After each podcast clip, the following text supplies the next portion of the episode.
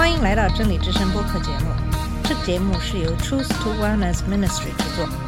在这个节目里，我们要从一个不一样的角度向你介绍圣经和基督，带你走进一个属灵的世界。我们的节目在每个星期二和星期五更新，欢迎你的收听和关注。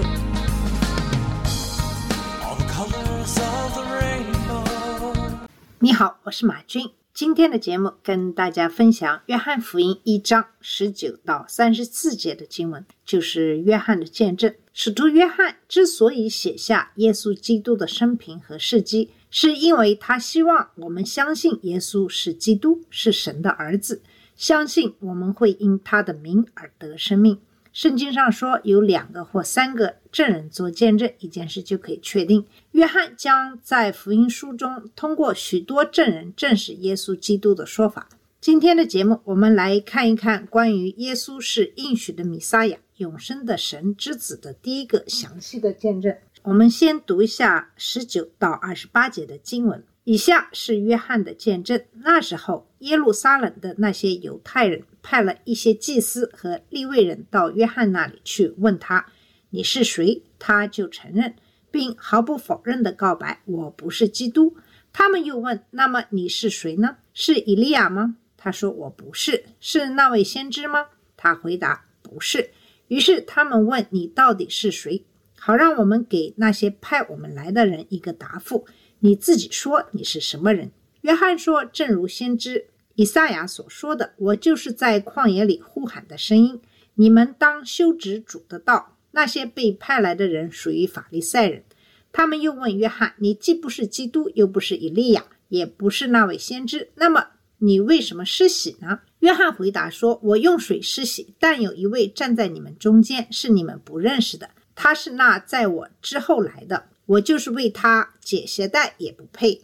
这些事发生在约旦河对岸的伯大尼，就是约翰施洗的地方。这段经文的第一句话是：耶路撒冷的犹太人派了一些祭司和利未人到约翰那里去，问他你是谁。为了理解这里发生的事情，我要先给大家讲一下这一些事的历史背景。那么，自从上一位先知马拉基出现以来，已经过去了四个世纪。神似乎对他的子民失去了兴趣，他们现在臣服于罗马，正苦苦盼望着以色列王能像古代先知所说的那样复国。突然，施许约翰，也就是第十九章中提到的约翰，出现在人们的面前。他的父母是利未人，他的父亲撒加利亚在圣殿里烧香做祭祀时，天使加百列向他宣布了他受孕的消息。由于撒加利亚不信，他成了哑巴，直到加百列所说的一切成真。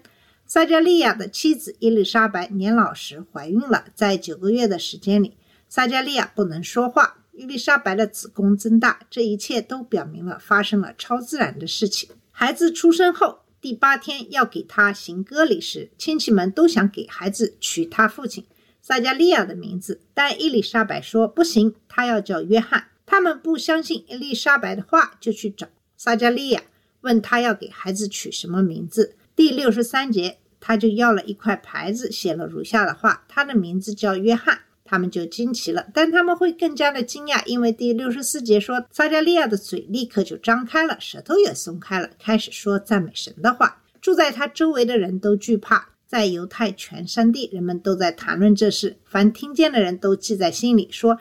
这孩子会变成什么呢？因为耶和华的手必定与他同在。那么，公元二十六年夏天，约翰至少是三十岁，正是祭司开始公开传道的适当年龄。他再次登场，呼吁国民悔改，并强烈警告他们为主的到来做好准备。他的穿着打扮、饮食起居都与古代先知无异。他说话带着权柄，自称是从神而来。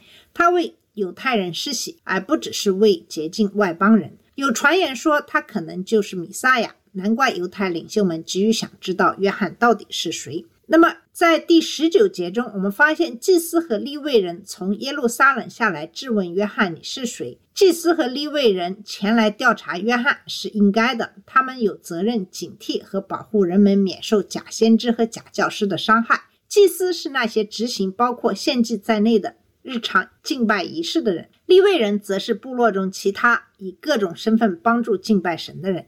这些祭司和利未人是从耶路撒冷下来的，这里是圣殿所在地，也就是犹太教的中心。他们从犹大山基的耶路撒冷下到约旦河谷，再到约旦河东岸的伯大尼。这可不是午后的漫步，而是一段长达二三十英里的徒步旅行，还要下到几千英里的山谷，然后还得再回去。他们之所以走这条路，是因为宗教领袖们很关心约翰，而不仅仅是因为好奇他是谁。他们想知道约翰是谁，所以直接问他你是谁。约翰回答说：“我不是基督。”这段文字表明，约翰预料到了他们的主要担忧：他是应许的弥撒亚吗？根据路加福音三章十五节的经文，这是人们心中的疑问：约翰会是应许的救世主吗？约翰在第二十节中非常正式的回答了这个问题。他承认说：“我不是基督。”约翰说得很清楚，他不是所应许的弥撒亚。我不是以利亚。如果他不是弥撒亚，那又是谁呢？第二十一节，他们问他：“那么你是以利亚吗？”为什么问他是不是以利亚呢？因为在马拉基书三章一节说：“看来我要差遣我的使者，他要在我面前扫清道路。”万军之耶和华说：“你们所寻求的耶和华必忽然来到他的殿中，你们所喜悦的立约使者，看了他就要来了。”在马拉基书四章五到六节说：“看了，在耶和华又大又可怕的日子来到之前，我要差遣先知以利亚到你们那里去。”他要使父亲的心归向儿女，儿女的心归向父亲，免得我来诅咒这地。那么，根据这两个预言，犹太人期待以利亚在耶和华降临之前回来。问约翰这个问题是合情合理的：“你是以利亚吗？”约翰的回答是：“我不是。”那么，在路加福音一章六十七节中，约翰的父亲撒加利亚被圣灵充满，并为他预言。在第七十六节中，他说：“孩子，你必称为至高者的先知。”因为你要在耶和华面前前行，预备他的道路，将赦罪救恩的知识传给他的子民。那么，这个预言反映了天使加百列之前对撒加利亚所说的话。路加福音一章十三节说：“撒加利亚，不要惧怕，因为你的祈求已经蒙垂听了。你的妻子伊丽莎白要为你生一个儿子，要给他取名约翰。你必因他的出生欢喜快乐，并且有许多人因他的出生欢喜快乐。”因为他在耶和华面前必为大，也不饮酒，在母腹中就被圣灵充满。他要使许多以色列子孙归向耶和华他们的神。他要以以利亚的精神和能力行在耶和华的前面，使为父的心转向为子的心，使悖逆的心转向义人的心，好叫百姓预备好迎接耶和华。那么，通过这些经文，我们有可能会有些困惑。因为根据撒加利亚的预言和天使加百列所说的话，约翰在某种程度上是马拉基书三章一节和四章六节的应验者，但约翰自己却说他不是以利亚。那么马太福音十一章七到十一节回答了我们的问题。耶稣开始对众人谈论约翰：“你们到旷野去看什么呢？被风摇动的芦苇吗？你们出去要看什么呢？一个穿软衣的人吗？”看到那穿软衣的人在君王的宫中，你们为什么出去呢？去看先知吗？我告诉你们，是的，而且是一位比先知还大的先知。经上记着说：“看了，我差遣我的使者在你前面为你预备道路。”我实在告诉你们，在富人所生的人中，没有比施洗约翰更大的。然而，在天国里最小的比他还大。从施洗约翰的日子直到如今，天国受了强暴，强暴的人以武力夺取天国。因为众先知和法律都曾预言，直到约翰。如果你愿意接受的话，他本身就是要来的以利亚。那么，正如米撒亚作为受苦仆人的降临，在旧约中有些隐喻一样，他的先驱者本质也是如此。约翰并不是犹太人所要求的以利亚，但他的到来应验了有关他作为米撒亚预言家的预言。甚至施洗约翰的生活方式也是以先知，特别是以利亚为榜样的。主曾兴起过许多先知，通过他们向他的子民说话。但这里所说的先知要像摩西一样，这不是施洗约翰，这是关于耶稣的预言。因为在所有的先知中，只有耶稣是像摩西一样的先知。约翰回答说：“不。”那么接下来的经文是二十二到二十三节。现在这些法利赛人困惑了。因为在第二十二节的时候，他们对他说：“你是谁？好叫我们回答差我们来的人。你说你自己是到底是什么人呢？”约翰在第二十三节中回答说：“我是旷野中呼喊的声音，要修直主的道，正如先知以赛亚所说的。”约翰转述了以赛亚书四十章三节的预言，这与我们前面所说的一致。约翰不是以利亚，但他是预备道路的弥赛亚的先驱。约翰在这里的回答有两个目的：他不仅回答了他们的问题，使他们可以向差遣他们的人报告，而且也很恳切地邀请他们悔改。约翰知道耶路撒冷的宗教领袖们也会重复这个邀请，这就好比一个国王要访问一个城市，人们会确保通往城市的道路修缮得当，这样国王进城时就不会遇到困难或阻碍。这就是约翰所要传达的信息：天国近了，你们当悔改。约翰呼吁人们为主的到来做好准备。这个信息既是给宗教领袖的，也是给普通人的。约翰在回答中也明确地指出，他不是道，只是一个声音。现实道和呼唤人们为他的到来做好准备的声音之间不能混淆。声音只是呼唤道所宣告的。那么这些法律赛人现在更加疑惑了。在第二十四节告诉我们，他们是法利赛人派来的。所以，我们知道这些祭司和利未人对约翰所做的事情的宗教意义很感兴趣。如果他们是撒都该人派来的，而撒都该人对这些事漠不关心，那么可能就不会有更多的问题了。于是他们问道，在第二十五节说：“你既然不是基督，不是以利亚，也不是先知，那为什么施洗呢？”那么洗礼以洁净仪式为基础，是用于归向以色列神的外邦人，以表明他们的悔改。但约翰是在为犹太人施洗。如果约翰不是弥撒亚，也不是他们所期待的先驱，那么他在做什么呢？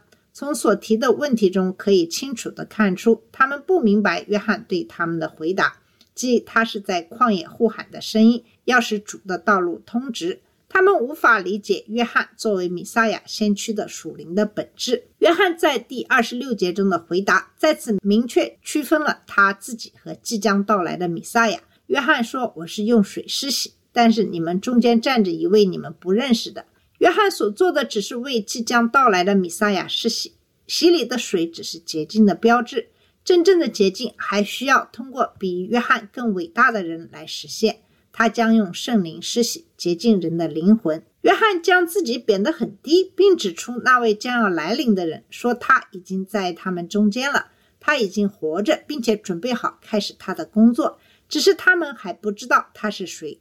这里有一种感觉，约翰在指出他们需要问的问题。他们不应该如此关注约翰，而应该关注约翰正在为之铺路的那位。约翰说：“弥撒亚已经在他们中间。”但这并不意味着约翰在人群中看到了耶稣，否则约翰就会像接下来连续两天出现的第二十九节和第三十六节那样，把耶稣指给大家看。这里指的是约四十天前，约翰为耶稣施洗时，耶稣已经开始了公开传道，然后耶稣进入犹大旷野四十天，接受撒旦的试探。